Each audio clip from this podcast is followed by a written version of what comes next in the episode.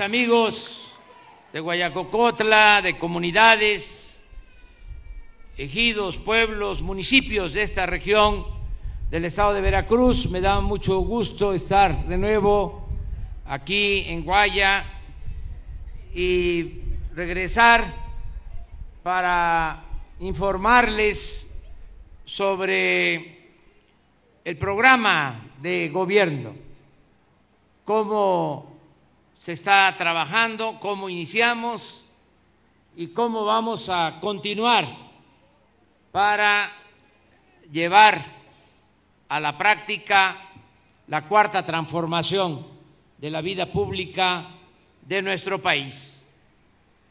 Quiero decirles que conozco esta región desde hace muchos años, tengo la dicha enorme de conocer todos los municipios de México. Ya he estado ahí, ya lo visité y conozco todos los municipios y voy a seguir recorriendo todos los pueblos. Por eso eh, les digo que estoy ahora aquí en Guaya, pero voy a estar regresando a esta región y voy a estar visitando otros municipios. Así como vienen ahora de otros municipios, así voy a ir yo también a visitarles. No puedo estar en todos porque son 212 en Veracruz. En Puebla 217 y en Oaxaca 570. Nada más para que tengan una idea. En todo el país, cerca de 2.500 municipios. Y en todos quieren que estemos presentes. Pero voy a hacer todo lo que pueda para llegar al mayor número de municipios del país. Tengo que estar en la Ciudad de México atendiendo los asuntos nacionales de lunes a viernes, todos los días, de lunes a viernes, de 6 a 7 de la mañana.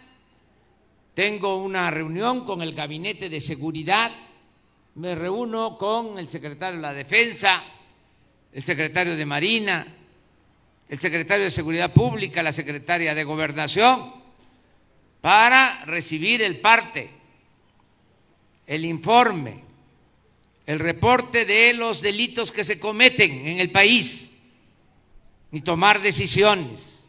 Esto lo hago diario, porque ese es un problema muy grave que tenemos. Y por eso le estoy dando toda la atención. Ya el viernes, después de la conferencia de prensa, ya salgo a recorrer las regiones de México. Ahora me tocó visitar Tlaxcala, Hidalgo, Puebla, estoy con ustedes aquí en Guaya, Veracruz, y por la tarde, noche voy a pasar a Texcoco. La próxima semana voy a municipios de Chihuahua y de Sonora. Y en 15 días voy a municipios de Oaxaca. Y así estoy recorriendo el país. Vengo a decirles que necesitamos seguir adelante luchando para transformar a México y que aunque yo no esté presente, las compañeras, los compañeros responsables de los programas tienen que eh, aplicarse y todos tenemos que participar para aprovechar esta oportunidad que se nos presentó, porque es la primera vez que triunfa un movimiento popular, un movimiento del pueblo, movimiento para los más pobres, para la gente más humilde. Es la primera vez que esto sucede, después de la Revolución Mexicana. Por eso tenemos que aplicarnos y aprovechar el tiempo, porque yo voy a estar solo cinco años más, un poco menos, porque ya hubo una reforma a la Constitución y ya la entrega no va a ser el primero de diciembre del último año del sexenio, sino el primero de septiembre. Es cuando yo tengo que entregar la presidencia. Entonces, ya nos faltan cuatro años y ocho nueve o diez meses. Ya no, nos falta eh, mucho tiempo y no va a haber reelección. No va a haber reelección porque nosotros somos maderistas y es sufragio efectivo, no reelección. Pero también les puedo decir que no lo necesitamos. Porque si nos aplicamos y trabajamos 16 horas diarias en favor del pueblo, vamos a dejar sentadas las bases para que ya sea una realidad la transformación. Y aunque regresen los conservadores, toco, esto es plástico, no es madera. Si eh, regresan los corruptos, que ya no puedan dar marcha atrás a lo que ya va a quedar establecido.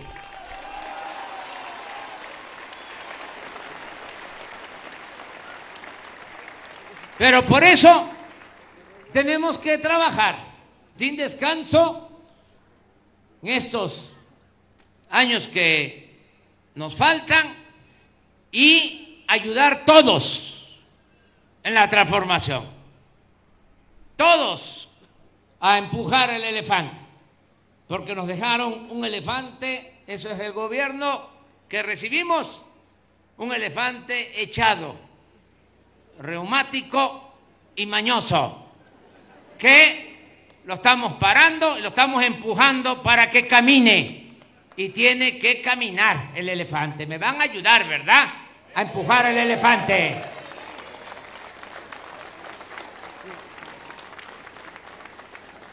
Y vamos ya eh,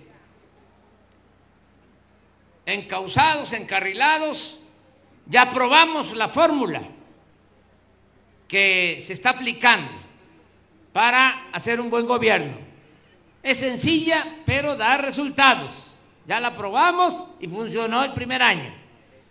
Consiste en acabar con la corrupción. Cero corrupción. Ya probamos que si no hay corrupción, rinde el presupuesto.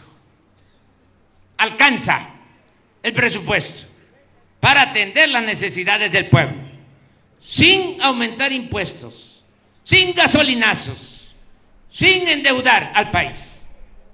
Si se acaba con la corrupción, hay presupuesto suficiente para atender las demandas del pueblo.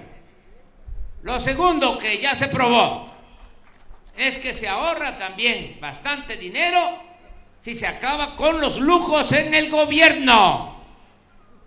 que ya no haya sueldos como habían de 700 mil pesos mensuales. Y eso se acabó. Ahora ya no hay esos derroches. Llego a Guayacocotla como he venido siempre, por carretera, porque ya no se usan, está prohibido el trasladarse en aviones y en helicópteros privados. Ya se están vendiendo todos los aviones y todos los helicópteros.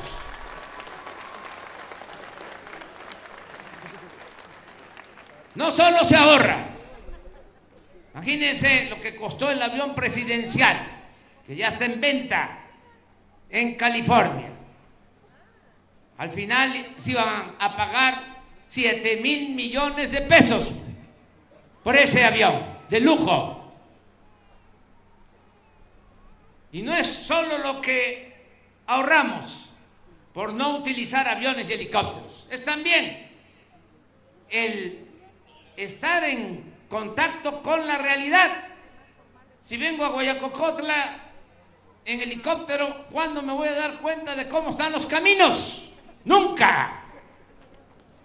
Por eso está prohibido andar allá en las nubes. Hay que caminar con los pies en la tierra. Y estamos ahorrando porque ya no hay el Estado Mayor Presidencial. ¿Saben cuántos cuidaban al presidente? Ocho mil elementos del Estado Mayor Presidencial. Ya todos esos elementos pasaron a la Secretaría de la Defensa a la Guardia Nacional para cuidar al pueblo. Al presidente lo cuida la gente. Y el que lucha por la justicia no tiene nada que temer. Aquí no hay guardaespaldas. Y todo esto significa ahorros. Y esa es la fórmula que ya se probó. Y por eso estamos ya cumpliendo los compromisos que los voy a repasar para que todos sepamos cuáles son los programas que se están aplicando.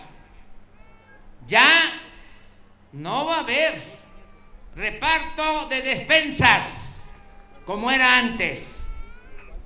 Ya no hay reparto de materiales de construcción, de láminas de zinc, en vísperas de las elecciones entregaban migajas para quitarle el voto a la gente, frijol con gorgojo.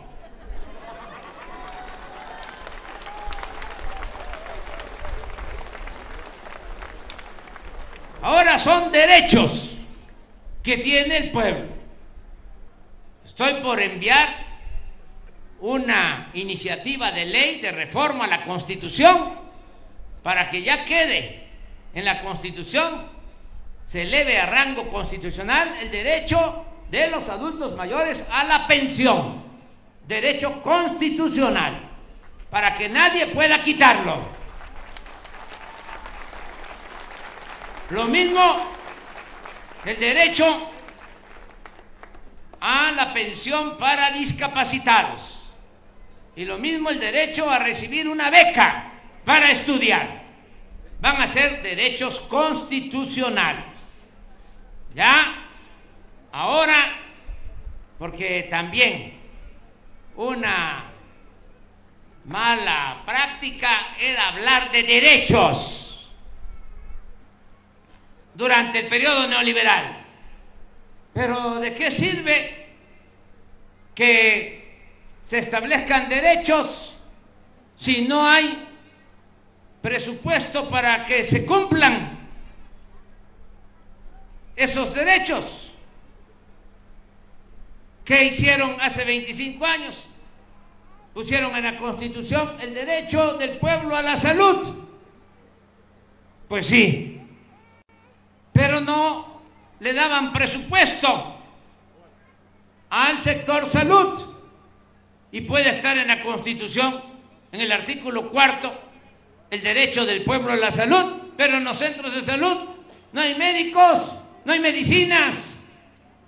Nosotros lo que queremos es que todos esos derechos cuenten con presupuesto suficiente para que se convierta en realidad el aplicar la justicia. Vamos a seguir apoyando con el programa de pensión a los adultos mayores. Eso ya es universal y es un derecho para todos a partir de los 68 años, su pensión. Para los indígenas a partir de los 65 años, su pensión. ¿Por qué la diferencia? Porque no puede haber trato igual entre desiguales. La justicia es darle más al que tiene menos. Y no se puede considerar igual a un indígena que a un no indígena. El indígena ha sufrido más.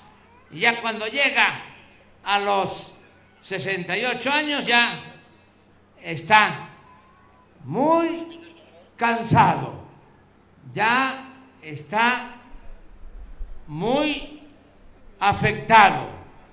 Por eso el apoyo va a ser a los 65 años a las comunidades indígenas.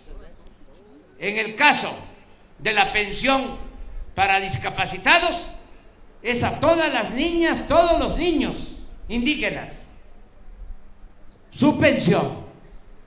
No puede quedar una niña o un niño con discapacidad sin su pensión. Eso también es para todos.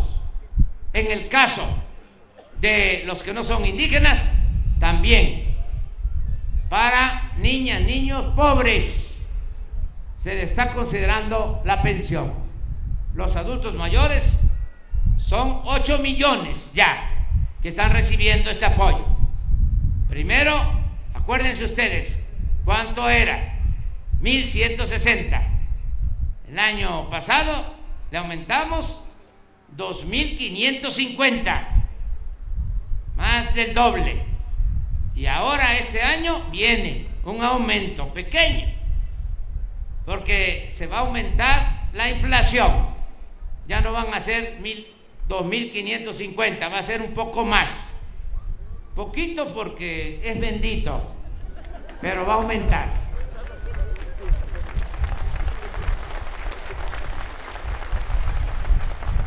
Lo mismo en la pensión para discapacidad. Es para un millón ya que están recibiendo este apoyo. Todavía no se llega al millón, son como 850 mil, pero se va a llegar al millón. Las becas, lo mismo, para preescolar, primaria, secundaria familias de escasos recursos económicos que tengan sus hijos estudiando, su beca. Para los que están en preparatoria, nivel medio superior, es a todos. Allí es parejo, su beca. Y los que estén en la universidad, de familias de escasos recursos económicos, sus becas. Todos los que estén estudiando en la universidad de Guayacocotla, Benito Juárez, su beca, 2.400 pesos mensuales. Además de que es educación gratuita.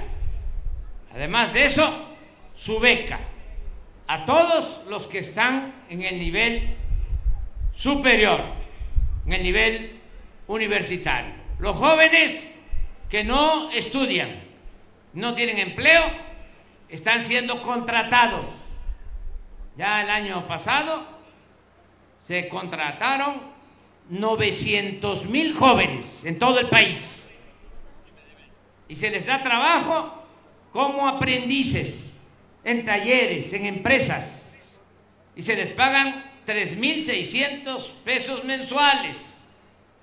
Lo que queremos es que no se queden los jóvenes sin estudio y sin trabajo. No va a quedar un joven sin oportunidad de estudiar y de trabajar. Porque queremos jalar a los jóvenes.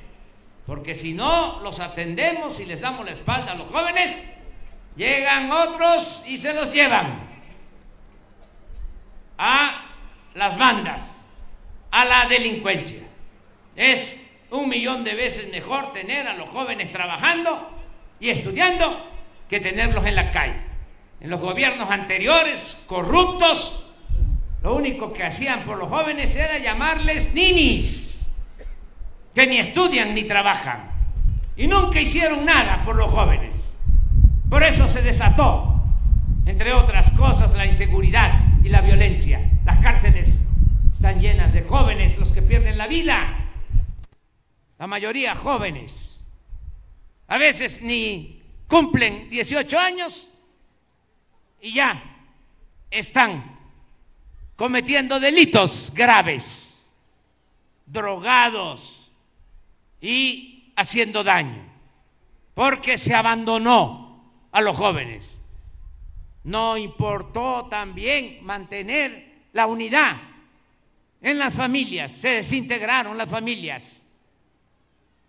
Llegaron gobernantes a decir que no importaba que se fuera la gente a trabajar a Estados Unidos, que era hasta mejor.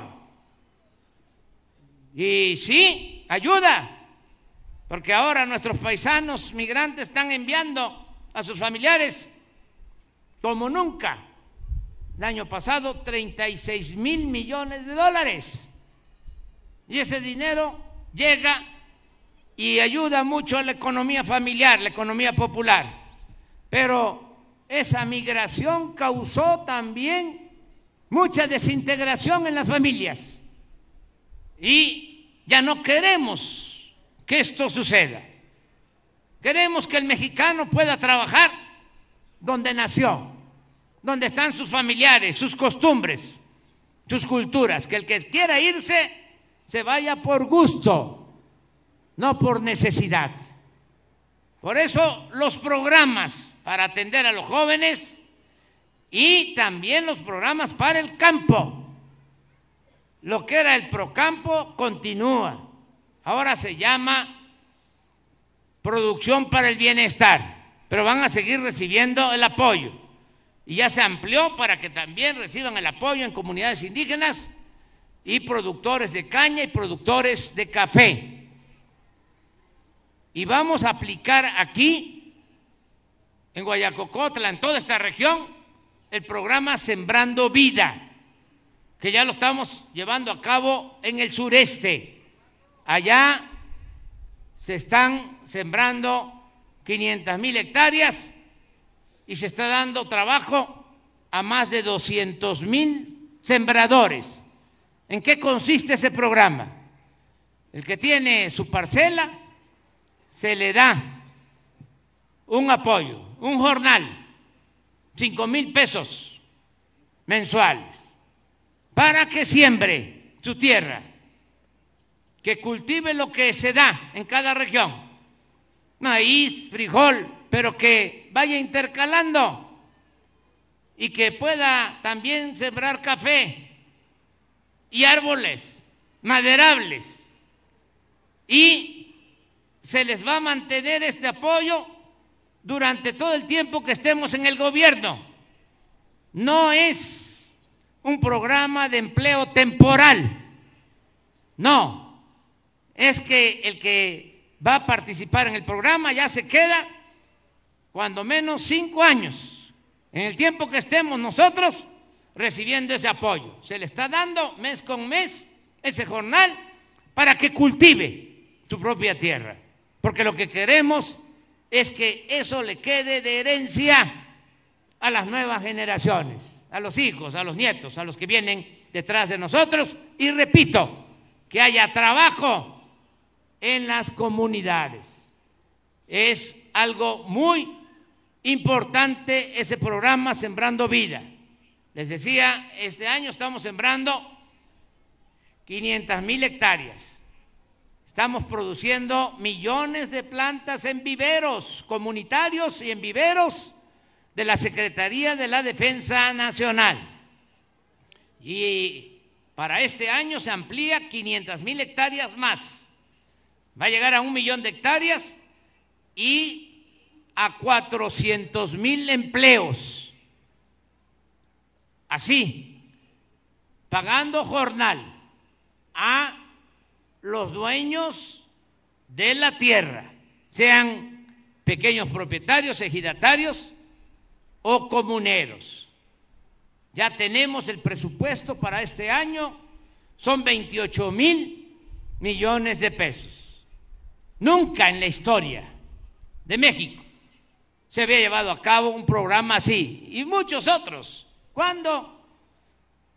se habían entregado 11 millones de becas a estudiantes, nunca. Cuando se habían entregado pensiones a todos los adultos mayores, nunca.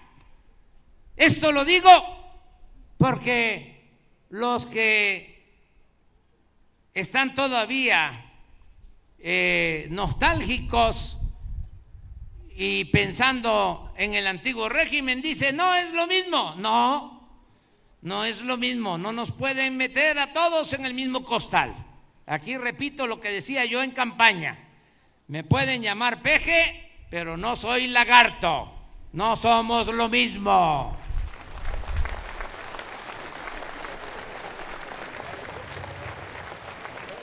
Ya también, aquí en Veracruz, todas las escuelas y a nivel nacional van a recibir los padres de familia su presupuesto para el mantenimiento de las escuelas.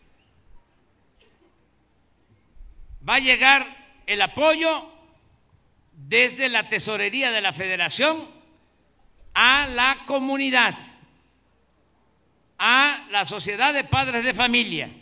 Ya se están integrando los comités. Si es una escuela pequeña, de 5 a 50 alumnos, 150 mil pesos al año. Ya los padres se reúnen en la asamblea, ya deciden qué van a hacer con ese dinero, si es para pintar la escuela, si es para mejorar los baños, si es para que tenga luz, para lo que se necesite.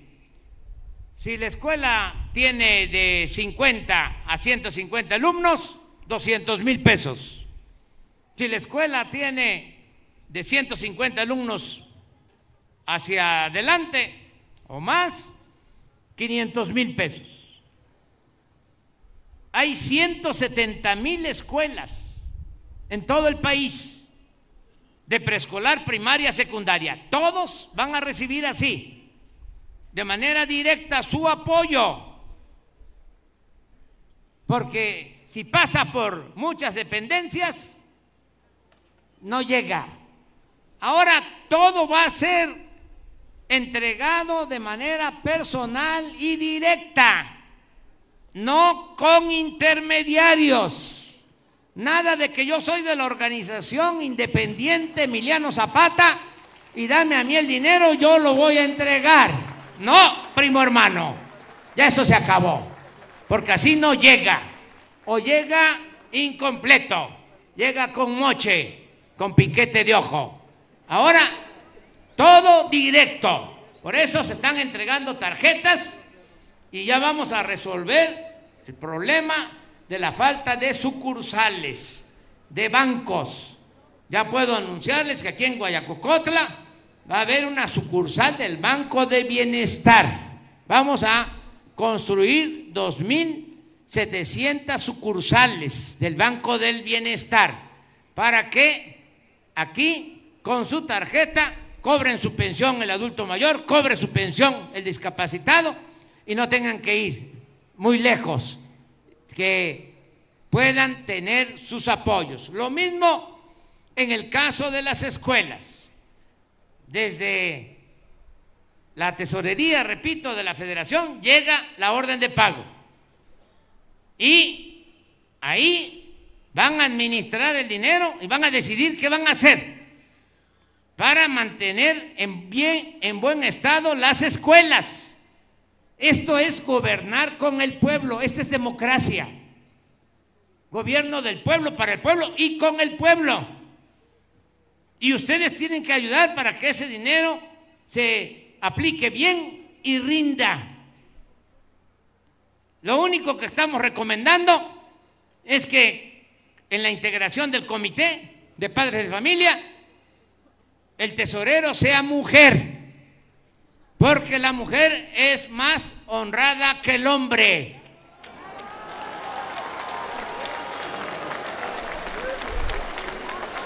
Y al que no le guste, que se vaya a volar en el avión presidencial.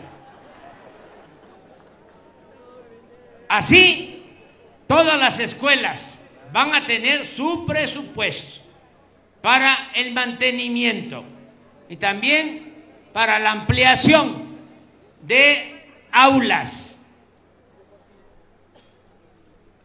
Vamos también de esa manera a ir resolviendo problemas, sobre todo lo que tiene que ver con la falta de caminos en las comunidades, en los municipios.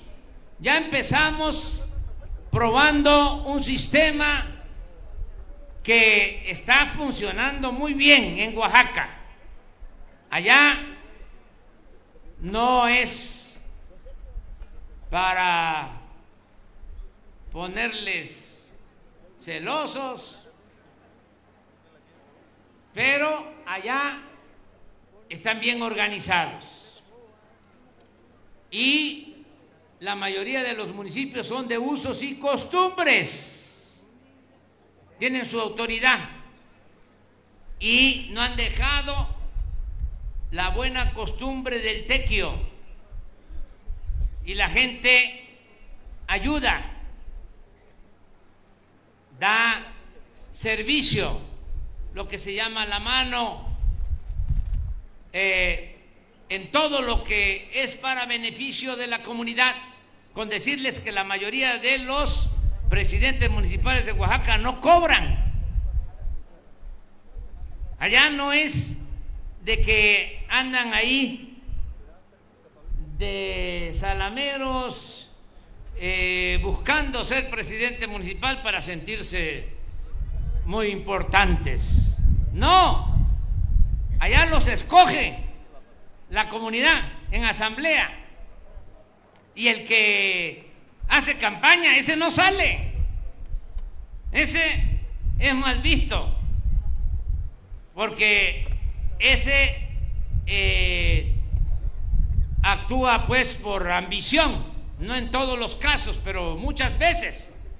Entonces lo que hace la gente es que nombra, dice, va a ser ahora presidente municipal fulano de tal, está de acuerdo a la asamblea, se elige y si esa persona está en Nueva York trabajando, o está en Los Ángeles, o está en la Ciudad de México, tiene que ir, dejar su trabajo a dar servicio. El tiempo que está de autoridad. Y así todos dan servicio desde los jóvenes. Empiezan como topiles, como policías, y van ascendiendo hasta llegar a formar parte del Consejo de Ancianos, los tatamandones. Y eso es un gran orgullo servir a la comunidad. Bueno, esa democracia auténtica de Oaxaca permite que no haya corrupción. Entonces, como yo conozco los 570 municipios de Oaxaca y conozco pues estas costumbres de los pueblos, hice el compromiso de que si ganábamos, les íbamos a entregar a estas autoridades su apoyo directo para que hicieran el camino o los caminos que se necesitaban para comunicar, caminos pavimentados a sus cabeceras municipales. Pero también decidimos no hacerlos como se hacían siempre y se siguen haciendo, aunque cada vez menos. con compañías constructoras. ¿Cómo se hacían? Se contrataban. Se le daba el contrato a una empresa contratista cercana a la autoridad, al gobernante. Por entregar esa obra recibía un moche. Le daban un soborno a la autoridad. Y el contratista hacía un mal trabajo. Caminos que nada más duraban una temporada de lluvia, porque le ponían una capita de asfalto, de emulsión asfáltica.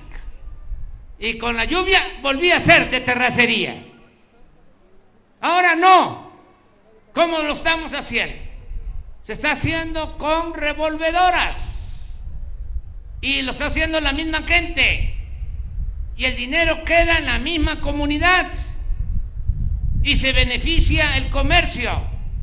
Y se están haciendo caminos de concreto. Voy a inaugurar en 15 días 26 nuevos caminos. Y como están trabajando hombres y mujeres, las mujeres se encargan de recolectar la piedra de todo tamaño y hacen el camino de concreto con piedritas de todos los tamaños, hasta las pintan. Son obras de arte. Ya saben que la mujer también tiene mejores gustos, es más exquisita, es más sensible. Nosotros los hombres somos más rudos. Bueno, esos caminos están quedando muy bien. Los está haciendo la misma gente. Aquí en Veracruz tenemos la gran ventaja de contar con un gobernador honesto como Cuitláhuac. Muy diferente a lo que había. ¿Para qué? Recuerdo lo que había es preferible olvidar. Pero ya, afortunadamente, hay un buen gobernador, sobre todo honesto, en Veracruz. Ya habló él de este circuito de caminos que está tomando en cuenta y ya le pedí también que incluya el camino de Ilamatlán. Y hacemos el compromiso de ayudar a Cuitláhuac para que esos caminos se hagan y si es posible que se hagan de concreto, bien hechos y que se le dé trabajo a la gente y que quede el presupuesto en los mismos municipios. Me gustaría que eh, Cuitláhuac y las autoridades de estos municipios de esta región de Veracruz fueran a visitar Oaxaca, eh, que Adelfo Regino de el Instituto de Pueblos Indígenas los acompañe, que vean cómo lo están haciendo para que se puedan asignar todos los recursos y en el sexenio dejemos pavimentados todos los caminos, la mayor parte de los caminos que se necesitan en esta región del estado de Veracruz. Ese es un compromiso que estamos haciendo. Me dio mucho gusto estar aquí con ustedes. Ya cumplimos con los maestros. Una parte. Ya se canceló la mal llamada reforma educativa. ¿Se acuerdan? Que decían de que no se podía cancelar la reforma educativa porque eso iba a afectar. Nada de eso. Se canceló la reforma educativa y al contrario, en vez de que se perjudique la educación, se está mejorando porque ahora no hay paros, no hay confrontación. Están los maestros dando clases, cumpliendo con su responsabilidad y por eso mismo le tenemos toda la confianza a los maestros y vamos a procurar nosotros que los maestros se vayan también regularizando los que no tienen su base. Ya se decidió que se le va a dar preferencia a los egresados de las rurales públicas y va a ir mejorando el salario de los maestros. Lo mismo puedo decir en la salud. Tenemos que mejorar todo el sistema de salud pública, porque ya se creó el Instituto de la Salud para el Bienestar y ya se decidió que es atención médica y medicamentos gratuitos. No hace falta afiliarse a nada, ni tener una credencial. No, el que se enferma tiene el derecho a ser atendido y a recibir los medicamentos. Pero ahora tenemos que procurar que no falten los médicos y que no falten las medicinas y que haya atención de primera a todos los que lo necesitan. Yo voy a regresar a esta región con ustedes. Vamos a seguir evaluando todo el avance que se tenga de estos programas de bienestar. Y felicito mucho a padres de familia, autoridades, maestras, maestros y a los alumnos de la Universidad de Guayacocotla.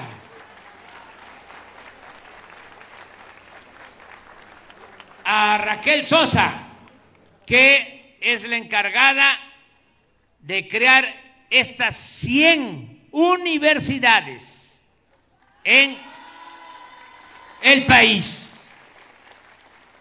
Y muchas gracias de todo corazón. Nos vamos a seguir encontrando. No se preocupen, nosotros sabemos bien cuál es nuestra responsabilidad y no les vamos a fallar.